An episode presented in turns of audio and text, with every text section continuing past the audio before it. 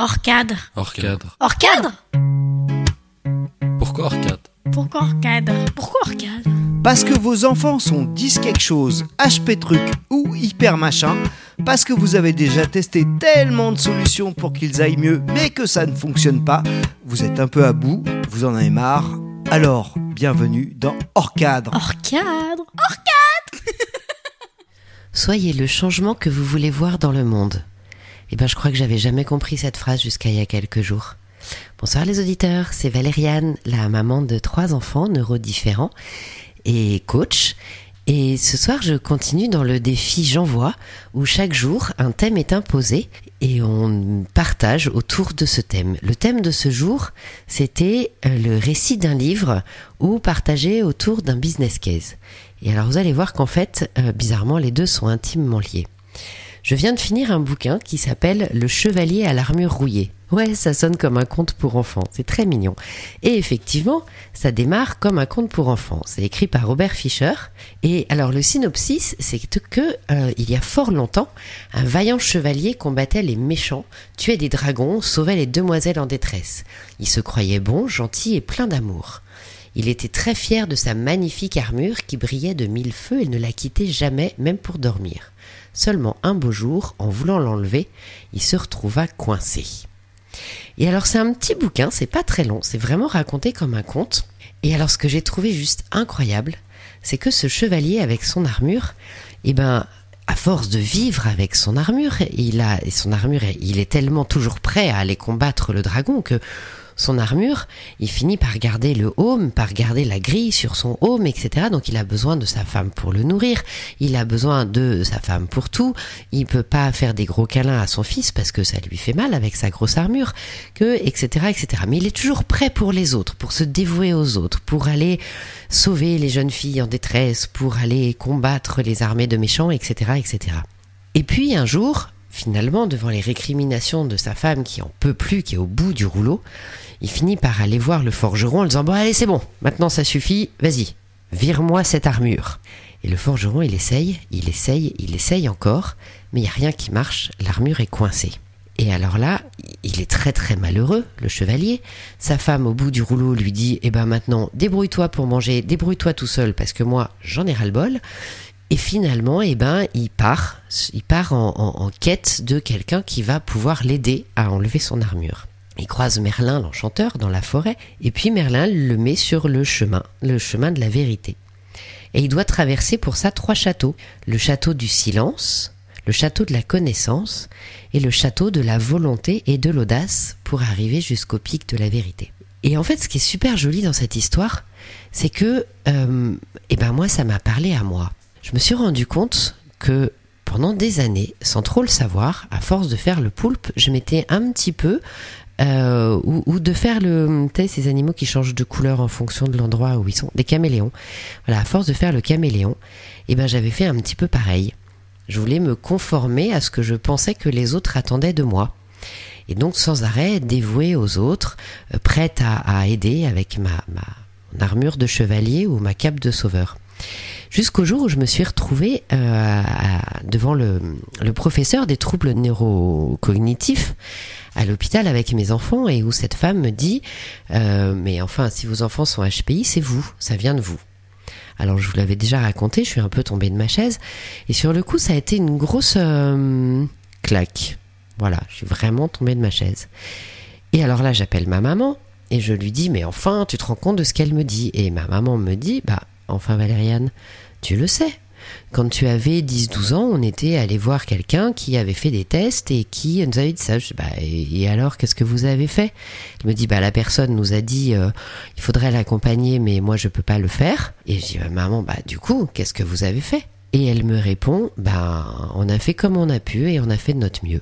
Alors sur le coup, j'étais un petit peu agacée en me disant mais enfin, t'aurais dû, t'aurais pu, etc. Aujourd'hui, je comprends. Je crois que tous les parents que nous sommes, nous faisons de notre mieux comme nous pouvons et, avec euh, eh ben, les armures que nous avons. Mais moi, j'avais, au fur et à mesure, en avançant, j'avais quand même envie d'enlever cette armure, envie de savoir finalement qui était la personne à l'intérieur de l'armure. Et là, j'appelle une de mes meilleures amies qui me dit, bah, Enfin Val, on en a parlé déjà il y a, il y a trois ans, un été, tu te souviens pas? Pourtant, t'avais l'air de comprendre. Et je pense que je l'avais euh, entendu, mais que j'avais pas compris. Et là, c'est venu comme une révélation. Alors, je suis allée voir euh, un, psy pour euh, lui dire, voilà, allez, c'est bon, je vais enlever l'armure. Ah bah ouais, mais ça n'a pas été si simple. Je crois que c'est en partie ce qui a déclenché le fait que euh, je fasse cette formation de coach et qu'en même temps que la formation, j'ai demandé une supervision pour être moi-même coachée par une personne, puis par une deuxième, parce que vraiment, je me suis rendu compte qu'effectivement, l'armure que je portais, eh ben, elle était quand même sacrément costaud. Et que si elle arrivait à tomber, c'était petit morceau par petit morceau, tout doucement. Et donc, quand je reviens à cette phrase de soyez le changement que vous voulez voir dans le monde, je crois qu'effectivement, je l'avais jamais compris. Parce qu'en arrivant sur ce chemin et en, avançant dans la connaissance de moi-même, je me suis rendu compte que euh, eh ben, j'avais du mal à passer du temps juste avec moi. J'adorais être entourée de plein de monde. J'aime toujours, hein, mais aujourd'hui c'est un peu différent. Je ne savais pas rester seule. Je savais pas passer une soirée seule. Je savais pas. Et en fait, en découvrant tout ça, je me suis rendu compte qu'en fait, je m'aimais pas beaucoup. Je pense que c'était compliqué pour moi de rester avec moi. Et que tout ça, du coup, bah, quand on s'aime pas beaucoup, on a du mal à aimer les autres. Donc on a besoin des autres pour se prouver tout un tas de choses. Et en travaillant sur moi, en apprenant à me comprendre, eh ben, ça m'a aussi beaucoup ouvert pour apprendre à comprendre mes enfants et à les écouter vraiment, en vérité, à les découvrir, à voir qui ils sont. Je pense qu'en me découvrant moi-même, j'ai appris à m'aimer et j'ai appris à aimer tout court, à aimer mes enfants, à les écouter. Je les aimais énormément, évidemment, mais là, c'était vraiment différent et à aimer les autres. À me dire, bien sûr, on a toujours, on dit qu'on a toujours besoin les uns des autres, mais moi, j'avais surtout envie d'aller à la rencontre, envie de les découvrir, envie de découvrir l'autre.